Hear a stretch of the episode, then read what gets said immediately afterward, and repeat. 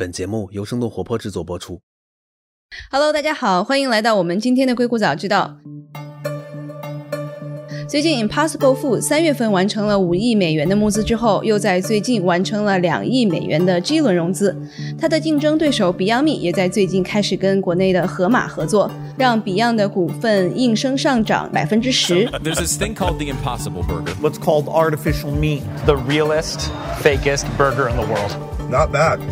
今天和我们聊一聊这个人造肉的话题是两位嘉宾，是最近我们刚刚要上线的泡腾 VC 节目的两个主播 Ted 和默默。我们会来聊一聊植物基食品的中美的市场，他们在消费领域有多年的投资经验和深入的观察。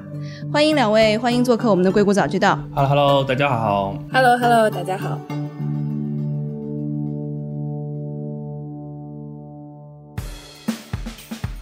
欢迎来到生动活泼传媒旗下《硅谷早知道》第四季。这个世界因科技创新而巨变，那就请和我们一起在最前线观察科技创新所带来的变化、影响和机遇。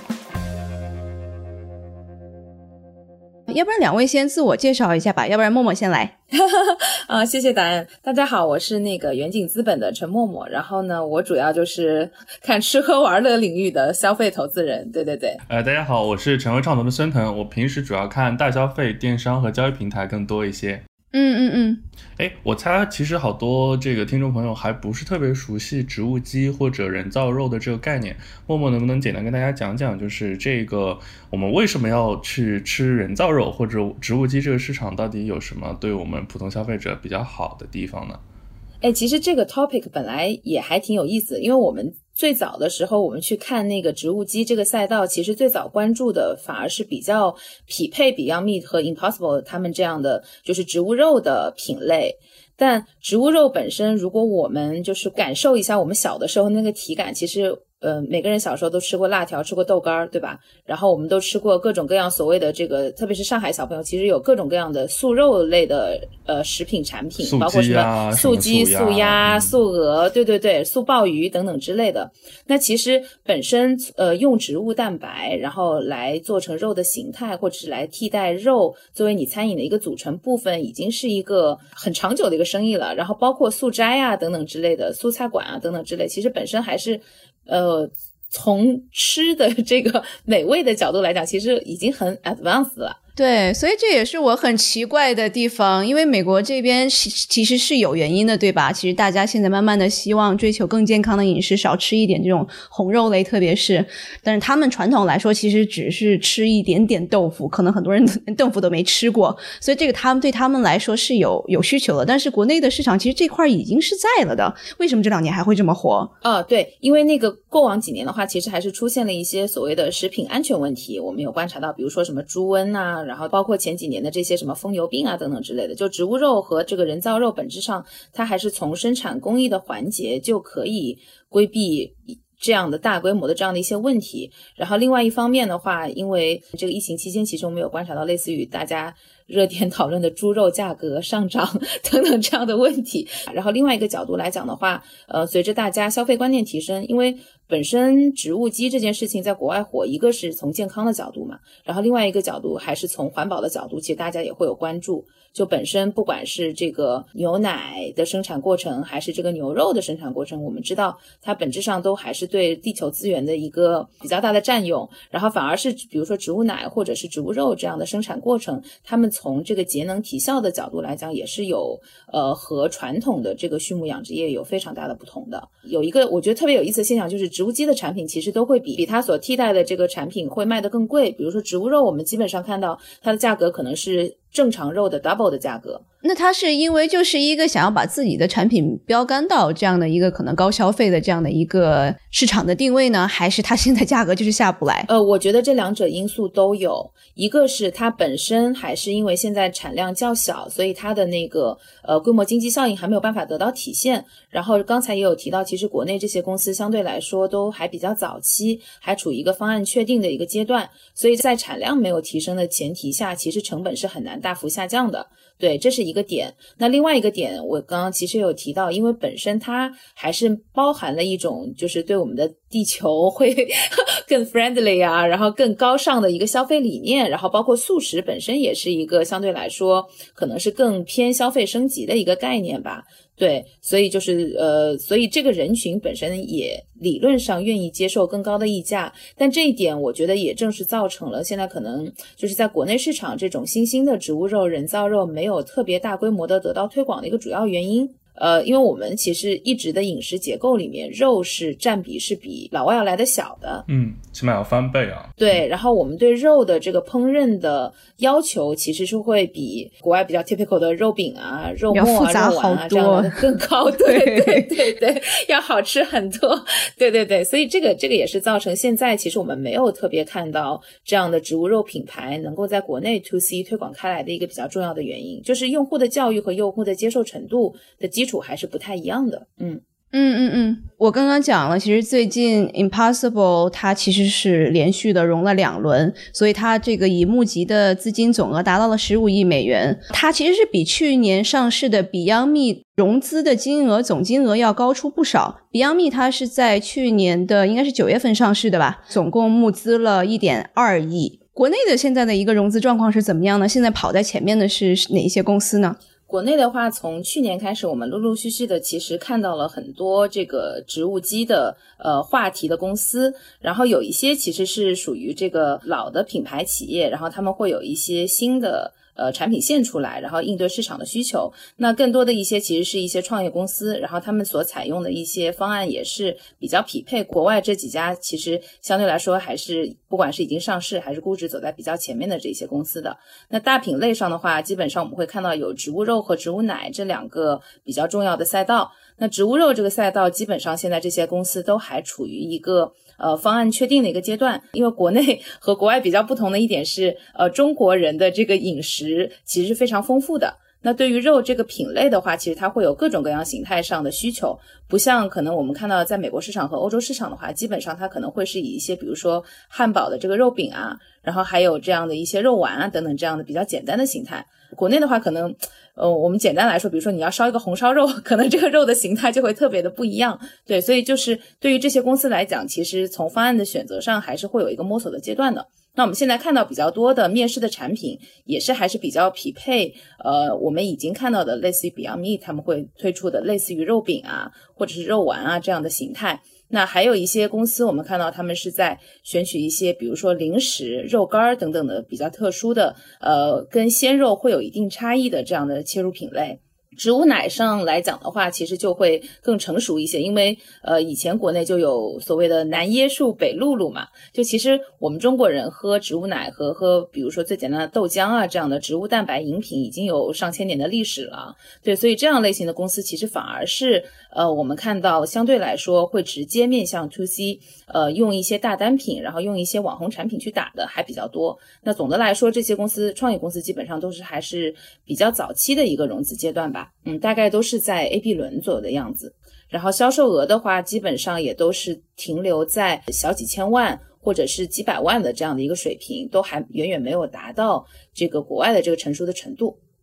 Impossible Food 它是一一年的吧，然后是这个斯坦福大学一个生物化学系生物化学系教授他这个研发出来的嘛。然后另外 Beyond Me 应该是零九年的，也是两位教授，然后开始这个把这个技术研发出来。其实他们到现在已经有十多年的时间了。我不知道国内是不是因为可能也是美国这两年一个市场可能一个资本的进入，然后反而导致上国内好像这个市场被资本给催起来了。嗯嗯，其实我觉得很有意思的一个点是，这件事情它本身不是一个技术门槛有我们想象的那么高精尖的一件事儿，但是呃，还是因为我觉得之前市场需求没有那么的确定，所以大家没有规模化的把这个工艺呃就是量产出来。那实实际上国内也是有很多学校的呃很多高校的这个实验室，包括像我们比较熟悉的像江南大学啊。对他们这这个食品工程学也是走在比较前沿的，就其实这些工艺本身都还是存在的。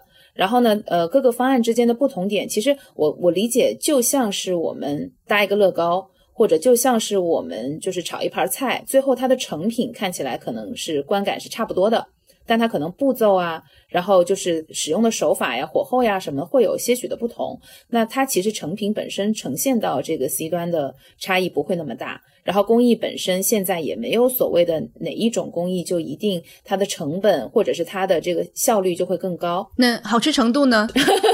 呵呵，对，其实其实我有尝过，我有尝过，我因为国内现在有一些就是相对呃比较中高客单价的这样的一些健康餐饮，主打轻食或者健康餐饮的餐馆有 take 呃这些新的植物肉的这些品牌的产品，对我去试了一下，就是现在的形态还是以这个肉丸、肉末为主，你是吃不到那种块状的肉的。如果它已经做成丸子了，其实 差异就没有那么大了，就是它的肉的感觉其实没有那么没有那么的明显。然后包括那个之前就是有一些公司在国内也会有一些试点的这个。参加一些展会啊什么的，然后我们去尝试，就可能不不属于这个中华 美食传统定义中的那个那个肉的观感，对对对，所以我我觉得还是可能还会有一定的路需要去走的。但我听说是，其实现在的工艺，他们因为他们还是会有一些跟。本身这个肉相同的组成部分包括什么血红蛋白呀之类的这样的一些东西，然后让那个植物肉或者是让这个蛋白呃人造肉切下去的时候，真的是有像真肉一样，比如说它真的会有爆出来爆汁儿的，对对对对，会有那种感觉，然后包括它的色泽，然后包括它的那个纤维的口感，其实都是如果你真的是下成本去做的话，是可以达到那个真肉的观感的。呃，然后包括那个血腥气，其实都可以模拟出来。但如果做到这一步的话，就是我也在想。植物肉或者是人造肉它的意义到底会在哪里？如果它实际的生产成本比真肉还会高很多，然后你消费它的时候又跟真肉是做成一模一样的话，那我们消费它的意义又在哪里？我觉得这个也是我没有太想明白的一个点。对，哎，那默默，你刚刚那个说的让我特别想到了这两年比较火的代糖的这个赛道，因为同样也是从健康饮食切入，但是代糖其实一个比较大的对 C 端来说的一个痛点就是大家想减肥，想更少的摄。入糖分，所以这个我不知道，如果跟植物基、植物肉或植物奶这个赛道相比，嗯，可能是不是因为代糖它这个对 C 端来说需求的痛点解释的更清楚、更明白，然后大家去替代存量替代的需求更大呢？还是你觉得可能是植物基这个风口还没有，就是这个真正走进寻常百姓家的这个时间点还没有到？嗯，我觉得其实刚刚我们有聊到植物基本身现在两个比较大的呃，我们看到的赛道，一个是植物肉，然后一个是植物奶。就未来的话，它肯定还有更多的这个应用场景。那这两个赛道来讲的话，我觉得可能目前在国内肉这一块儿还没有到一个用户接受程度那么高的。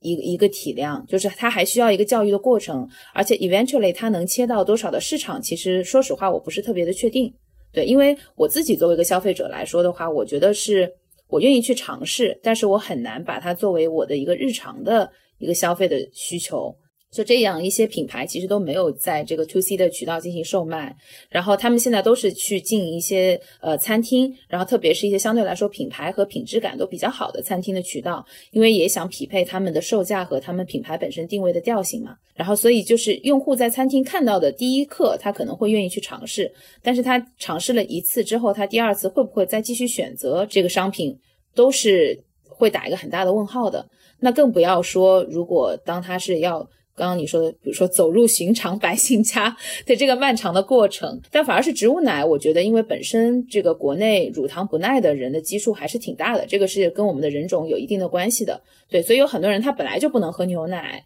但是他又需要补充蛋白质。那以前的话，就是可能呃过往的一些大品牌，比如说像椰树，然后比如说像露露，还有六个核桃呀等等之类的，包括像那个前段时间达利园出了什么豆本豆，对吧？然后还有之前最早的维他奶啊等等。之类这样一些以前他们属于植物蛋白饮品类的商品，实际上在大家的心目中都是有比较成熟的认知的。那大家对于就是大豆蛋白，或者是对于其他的植物蛋白本身也是有一定的认可程度的。那就是它本身因为切的是一个比如说饮料的行业或者是一个饮品的行业，相对来说，我觉得它可能市场渗透的这个速度反而会比肉要来得快很多。哎，你是不是刚刚采访了一期这个做植物饮品的一家创业公司？你可以打个广告。首先欢迎大家来收听我们的泡腾 VC。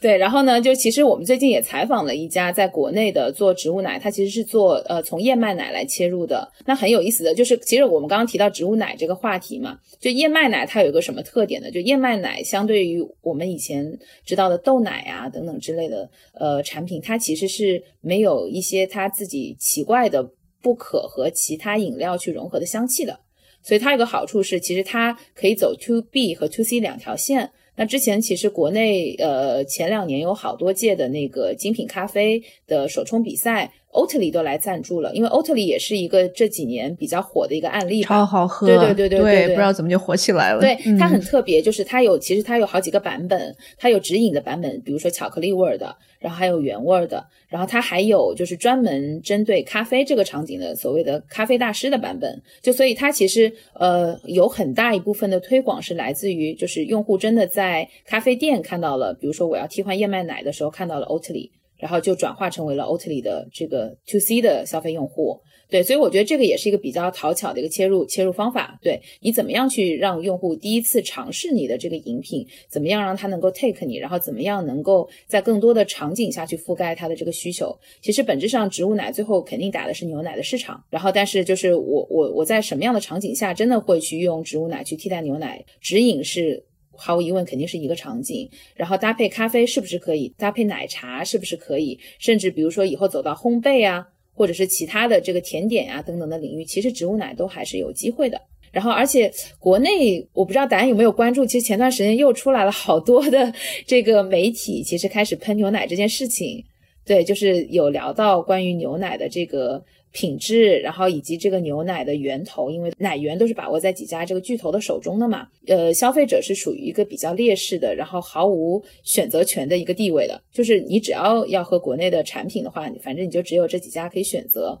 也会有一些媒体或者是有一些就是个人，其实过往几年一直有跳出来去诟病这个点，就是说实际上品呃牛奶呃本身的这个营养是否真正符合我们的需要。然后以及现在我们喝到的这样的一些这个长保的这个常温奶，它是不是真的工艺能够保存这个牛奶的营养啊等等之类，巴拉巴拉巴拉，反正有好多最近有好多这样的文章，所以我觉得对植物奶来说也是一个机会吧。对 对，其实海外这边的不管是带肉还是这个带奶，他们的市场也都不是说是主流的市场。像 Beyond 米他们在在招股书里面说，百分之九十三的汉堡顾客就买 Beyond 的这个肉。的顾客在同一时期也会买，就是普通的动物蛋白的产品，所以 Beyond Meat 它的主要客户并不是这个素食者，仅购买植物肉类制品的只占百分之一，所以这个市场其实没有说是啊，我就是这个 死忠的这个植物基的肉类的买家，我只是可能现在还是处于大家一个尝鲜或者是偶尔替换一下，并不能说是我就是只吃这个。对，国内是不是大家也是这样的？现在的消费观念是怎么样的？国内现在消费的人群是什么样的？对，现在我们看到的就是，呃，大多数还是以尝鲜为主的。然后，如果真的是要，就是因为本身它是也也算是一种新的食材嘛，因为它供给到这个呃餐厅或者是一些渠道的时候，它其实是一些原材料的生肉，或者是我们说打引号的生肉。对，所以用户本身自己还没有这样的一个烹饪习惯，因为它的形态可能会和我们过往在菜场买到的这样的一些肉会有一些差异，所以本身大家还是以我去到那个餐厅，如果有提供这样的选项，那我就愿意去尝试一下为主。那另外一方面就是我有提到有一些公司，它其实切的是一些比如说零食，然后或者是一些这个小肉干儿这样的场景，它可能就会走的一些更偏零售化的电商渠道。那我们现在看到是直播里面有很多的主播会带到这样的产品。但可能。也是比较渠道依赖的吧，就是用户还是处在一个被广泛教育的这样的一个早期的阶段。对，因为因为其实吃人造肉或者吃植物基的这个食品，其实它底层的一个，嗯，就是从大的宏观方面呢，就是它其实可以让地球更环保嘛，减少温室气体的排放。但它底层就是推动的需求因素，其实可能包括素食主义啊，可能包括消费者个人的健康饮食习惯啊，可能包括环保等等种种因素。比如说，切细分人群，一个刚刚默默提到的乳糖不耐受的人。人群，另外一个就是本身就是天然的一个素食人群，所以典型的就是植物肉或者植物奶是一个存量替换。嗯的一个市场，不是一个新增量的市场，所以它本来就是替代我们本来正常摄入肉或者摄入摄入奶的这么一个环节。所以说到这个，就是一定会跟那个本地的消费者的天然的饮食习惯相关啊。所以因为我们国家其实很多年来一直有这个吃素鸡、素鸭、素食的这个吃喝豆浆的这个习惯啊，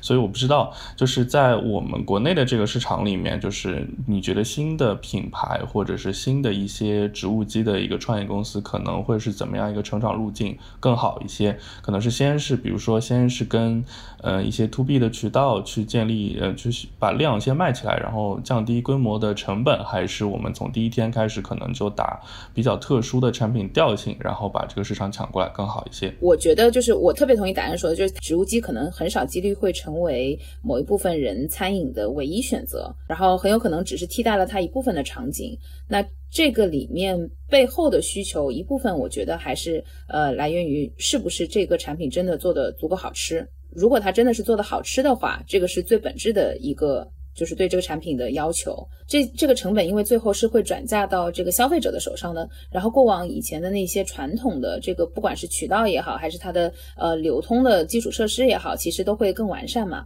然后植物肉的整个的链路其实都还在一个呃被打通的一个过程中。所以最后，如果这些企业它要保持自己一定的毛利的话，最后转嫁到消费者身上，就会反映出来它的价格是更高的。然后在价格更高的前提下，如果你不能做到真的很好吃，假设我不是一个特别激进的环保主义者或者素食主义者的话，其实我就很难去选择这个方案。嗯，而且就是我觉得这个是一个既有的观念上的问题吧，就是大家一定不会觉得一个素肉应该卖的比肉贵。对，所以我觉得就会有更长的、更长的路要走了。嗯，所以就还是一个成本和一个口味的问题。对对对对对对对。嗯，因为这个我刚才也讲了，Beyond Meat 和盒马的这个合作是让 Beyond Meat 的股价上涨了百分之十，然后包括 Beyond Meat 也开始跟星巴克呀等很多的其他的一些餐饮机构，然后再合作，然后反而让这个人造肉的这个概念让很多板块食品行业在集体大涨。我不知道 Ted 有没有关注这一块儿，这个算不算是一个一个 hype，还是真的可能会有这样的一个增长在里面？嗯，就是我们看一级市场的很多新的观念或者新的风口吧，都是先是嗯得到资本或者是这个媒体很大的大规模宣传，然后慢慢，但市场需求可能需要呃短则三五年，长则十几年就把这个市场带起来嘛。所以一九年的时候，其实大嗯在国内和国外的资本市场跟人造肉概念相关的这么一些上市公司标的，或者是可以被资本化的一些标的，已经被炒作过一番了。嗯，这个两。两个数据可以跟大家分享一下，一个呢是国内大概有十五到二十家公司被选进了这个人造肉的成分指数，这个成分指数呢是基本上从今年过年前的可能不到一千点，到现在已经到了一千七百点左右了，基本上已经翻倍了，涨了百分之七十。哎，但是因为呢我们国家呢主要是供应链的大国，所以这个指数里面主要是包括几类公司啊，第一类是农产品的加工公司，然后食品轻加工的公司，还有一些化工制品的公司，所以在在这个领域里面。其实真正的，呃，出现一个面向 C 端很有很强消费力的产品的这个公司还是比较少的，相对来说。但第二块我们能看到，其实国内的一些这个食品类的巨头，特别是跟原来是跟就是做这个肉类相关的一些上市公司，他们是有的呢是出于防御性的考虑，有的呢是出于这个养尝试的考虑，也是各自都推出了一些这个带植物肉的植物基的这么人造肉的这么一些产品啊，比如说这个我们很熟悉的大娘水饺，其实就推出了这个植物肉水饺系列的一个产品啊，比如说。我们比较熟的有几十年历史的金华火腿，其实也出了 这个植肉植物肉相关的这么一些一些产品线。所以总的来说，就是大家还是嗯不希望错过这个风口。包括今年应该是七月份在杭州举行的这个 FBIF 的这个食品饮料品的这个行业协会里面，其实也有很多新锐的这个呃植物肉或者植物基的产品在出现。对，但我当时看这个展会的时候，其实就内心有一个困惑，也是想跟大家交。交流一下，就是因为。嗯，我不太清楚，就是怎么样的一个创业公司，其实比较容易在这个赛道跑出来，或者更具体一点说的是，因为我们国家其实有，嗯，就是中国有很长嗯这个植物奶或者素食的这个消费习惯历史嘛，可能有几十年甚至几百年的这个历史了。那本来在传统领域里面，刚刚默默也提到，就是有一些也已经做了几十年的这个上市公司或者比较强的竞争对手。那我们一些新的创业公司怎么能从中间脱颖而出，或者说是不是还是那些旧的大公司，他们推出新的产品线，就可以很容易的把植物机这个赛道去满足。就我不知道大家会怎么看这个问题啊？嗯，因为最近我们看很多这个今年其实呃品牌类的项目在国内还是挺热的，然后我们有看到很多很多的公司出来，但是大家基本上大概率打的都是一个新人群的一个升级需求。现在的这个主流的消费的群体跟以前在央视投广告所覆盖的那些群体可能已经非常不一样了。对，然后新时代的这样的一些年轻人，他们其实需要一些更有他们自己的价值认同感的品牌存在的。包括我们讲植物基有一个特别好的点，是在于它跟环保呀，然后跟这个食品安全和健康整个的大趋势还是比较匹配的。但过往很多我们比如说看到的一些。呃，随便说说啊，比如说这个六个核桃啊等等产品，在我们的印象中，它都是非常甜，然后非常不健康的 这样的饮料的，对，所以就是就是本质上，他们的品牌跟现在的消费的一些关键词可能匹配度不是那么的大，然后他们的主流的消费渠道也是那一些传统渠道为主，所以那些传统渠道本身对于新人群的覆盖也是有限的。诶，所以现在大家其实国内的更多的是在替代的，比如说是红肉和这个白肉，是吧？白肉可能更多的是鸡肉，有没有其他的肉类？像是美国这边，我们比如说是有这个 Just，它其实是替代这个蛋鸡蛋。对他们也是这个募资了这个超过两亿多美元，然后 Horizon 就是李嘉诚的那个基金，然后包括 Horizon 其实投了基本上这个赛道的所有公司，对。然后中国有没有其他的一些，比如说是可能在在鱼类啊，或者在这个海产品类有没有一些其他的这个玩家？这些我们现在倒是都没有看到，就是因为我觉得还是跟呃，因为现在的团队基本上都是还以做品牌的这个出发点为主的。所以他们可能就是心里面已经有相对来说比较呃有具象化的一些消费的场景和这个人群的需求。嗯，所以目前还没有太看到。现在那个国内新的植物肉的这个新的尝试的产品线，与其说是尝试不同的肉类啊，比如说什么鱼肉、鸵鸟肉啊、鸽子肉，不如说是这个厂家呢，把越来越多的这个应用场景给打开了。因为我们本来吃肉的这个场景就很多，比如说刚刚我们提到，呃，湾仔有提供就是做水饺线，它会提供这个植物肉的植物基的这个水饺啊。比如说那个我们在喜茶，喜茶最近可以，它其实。呃，有一款产品叫做卖未来肉的芝士堡啊，这个做的也特别有意思，大家去喜茶可以去尝试尝试。包括双塔，其实它提供了一些，比如说我们中国人特有的人造月饼啊，包括美银森有一些人造的肉夹馍啊，这个种种的都是一些比较特殊的产品线。这可能国外根本就没有不存在这个吃这种肉的这个应用应用场景啊，但是我们因为比较特殊，他们本地化做的还都是比较不错的。我觉得等到了这个一定的体量之后，越来越多的其他。它的这更丰富的产品线应该也会呃那个迎头赶上，会越来越多。对我，我插一个小问题。对，其实我还我还觉得挺有意思的，因为呃，这样的类型的非常本地化的应用场景，其实都是国内公司在做，对吧？我们看到的，像刚刚你举的那些例子，其实都是中国国内的公司在做。那反而是我们觉得，在这个人造肉工艺的角度来讲，其实 Impossible 跟 Beyond Meat 应该是走在最最前面的，就是从整个这个这个全球化的角度来讲，包括他们其实也进驻了很多除了美国以外的其他市场嘛。反而是他们切到中国的时候，可能切的，比如说是类似 Starbucks 这样的大型的连锁的一些比较小的场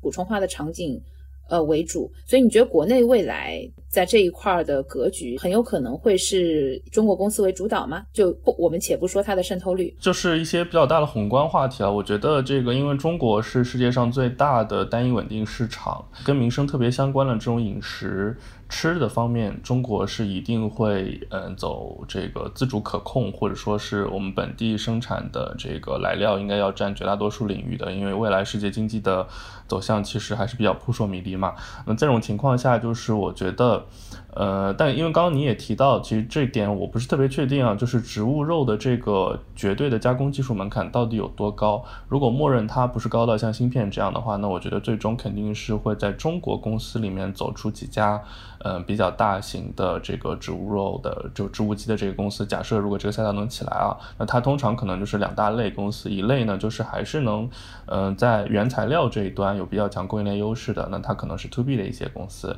呃，这个可能就是做食品。加工或者这个所谓农产品加工的公司，另外一类应该是在消费者心智这一端能形成一个 C 端的大的消费品牌，呃，这可能比如说它提供的这个植物肉产品，既是能进入商超这种冷链的渠道，同时呢，也是可以就是在这个 C 端消费品牌里面，可能跟一些大型的这快餐或者这个相相关的这些公司合作。对，总的来说就是大家应该是能知道，就提起这个植物基或者人造肉这个概念，可能就会想起这家公司一定会出现。对，像你刚刚讲的，其实这块的门槛还挺高的。你说像是不管是 Impossible 还是这个 Beyond，他们都分别这个融了很多很多钱，因为主要一个是他们要建自己的这个生产线，要去制作这些肉类，对吧？这个其实是对创业公司是还是蛮大的一个门槛的。然后是不是这样的一个情况下，就对于一些已经在的食品的大厂会更加有优势一些？我们最近就因为植物肉的公司，我们看了一些。就我们首先植物基这个大赛道，植物肉和植物奶我们都有在看。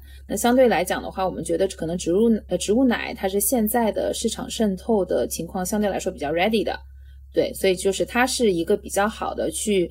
to C 消费品品牌的比较好的一个选择。然后，但植物肉的话，可能它还会呃有一定的这个用户教育的阶段要去走过，所以可能我们会更关注这个品牌也好，或者这家公司也好，他们 to B 的这个推广的能力。所以这两个类型的公司，实际上除了呃食品工程本身以外的门槛以外，还是会考验一些别的方面的能力。然后是呃从肉的角度来讲的话，其实我们会观察一下是不是有一些。有比较讨巧的切法，比如刚刚提到，最近我们有看一些类似于偏零食的这样的产品线，它其实相对来说更容易零售化的，然后而且它对于用户来讲，实际上那个肉本身的质感的接受程度是有一定的 tolerance 的，然后它又能树立一定的就是 to C 的品牌感。所以我们也会关注这样类型的公司，然后而且传统的这样的一些企业，我们能看到，实际上它的生产和它的品牌基本上是分化的。很多的我们已经看到的比较大的食品企业，它的生产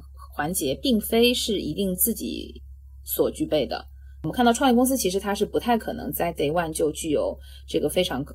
非常高门槛的这个这个生产资源的，更多的还是考验他们自己的这个谈判能力和他们 to C 的这个品牌能力吧。我觉得一旦他们能够验证自己的品牌在消费者当中的这一个稳定的呃稳定的体量的需求以后，其实他们要找到上游的供给并不是一件特别难的事情。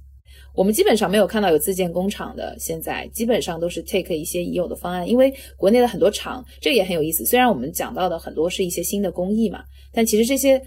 中国人民真是充满了 智慧，然后又勤劳勇敢。对，实际上你把那个方案给到他了之后，他都是可以帮你去进行一些 OEM 或者 ODM 的生产的，就是它的产线甚至可以有意愿去为了一些比较有希望的这样的一些 promising 的方向去进行改造。就是配合程度还挺高的，嗯嗯嗯。那我们最后来聊一下这个行业现在有哪些制约吧。就是如果是你们在这个在下注这个赛道的时候，你觉得哪一些可能是未来潜在的一个风险，或者这个赛道起不来的原因？就是我还是不是那么确定它最终在这个市场里面的渗透率到底会到多少。即使我们去看 Impossible 跟 Beyond，其实他们现在的这个销售额，相对于他们的这个市值。和相对于他们的这个已经切到的市场和渠道来看的话，都还是比较低的。对，应该 Beyond 是在去年是在两点六亿到两点七亿的这个销售之间吧，但它估值是在十四亿。对对对，然后且就是我们其实看，虽然看到它自己的呃增长还是比较快的，因为它的基数比较小嘛，但是未来它究竟能渗透到多大的比例，其实我们还没有那么确定。那这件事情如果放在就是呃就是国内的这个角度来讲的话，其实包括刚刚 Ted 有讲，嗯，除非是真的做很多本地化的，然后场景化的改造，不然的话，实际上是很难进行一个 mass market 的推广的。对，所以这点我觉得不是那么的确定。嗯，但是植物奶我觉得就完全 完全没有任何的疑问，就是这是就是一个已经被验证的需求，然后只是会有一些新品牌出现的替代的机会。哎，那这个领域有没有什么新的技术？你们看，你们看技术这一块吗？嗯，其实我们都是跟着这一些创业公司在看他们背后的一些技术的，大家其实都方案上大差不差，就是可能就是步骤上有一些颠倒之类的，就是把那一些。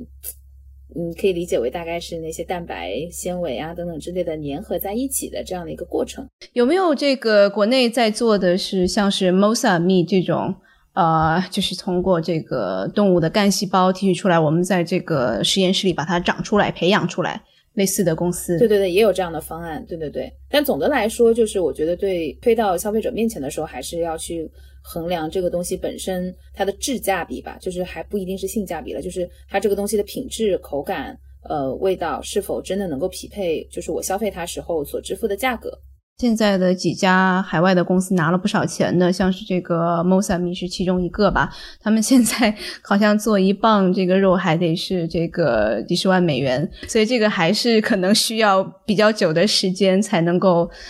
到这个消费者的这个手里，对我觉得还是不改变用户的消费和饮食习惯的这样类型的产品会更好的渗透。然后一旦就是它还是有一定差异化的话，对用户来讲总是有一个切换的门槛存在的。嗯，好的，我们今天其实也聊了很多海外还有国内的在植物基，包括我们最后也聊到了一些可能是从干细胞。呃，开发出来的新的未来的一些食品的方向，对，其实我们也希望能够通过这个泡腾 VC 给生动活泼的听众带来更多的国内这个科技和呃资本市场上面的一些分析，然后一些这种比较呃深度的好的内容。呃，也希望大家多多能够支持我们的新节目，给大家讲讲你们的广告词吧。嗯，对，非常感谢生动活泼的小伙伴，也非常感谢答案能给我们这个机会。那么我们之所以有这档节目的初衷呢，确实也觉得，呃，我们一个呢，就是这个行业我们经常能看到一些比较新的或者是比较领先的创业的趋势，它有些时候呢，可能是因为底层的技术因素驱动的，有些时候可能是因为我们的外部商业环境可以让这个模式能。更快的走出来。那虽然我们看在眼里，但我跟默默两个人呢都比较好玩。我们希望用一种更诙谐生动的模式，把最新的这个商业前沿的技术和新的趋势给大家讲来，跟大家一起分享。然后我们这个节目呢，可能主要分成几个大的板块，不知道默默能不能给大家简单说一说。凡是大家想听一些，比如创投圈的八卦呀，然后一些新的呃 行业上的一些动态和判断呀，然后包括我们其实也会邀请到很多我们在创投圈的，不管是创始人还是投资人小伙伴来跟大家做一些呃新的分享。然后还有最主要的是，可能我们也会覆盖一些，比如说二级市场的信息，然后做一些这个一二级的联动的活动。对，那我们也是希望给大家用一种相对比较深入浅出的方式，呃，让大家能够知道。每天身处在一线搬砖的我们，都在经历 经历些什么？对对对，主要是苦涩。我们主要是苦涩。喜欢讲真话，主要讲苦涩，没什么好的。嗯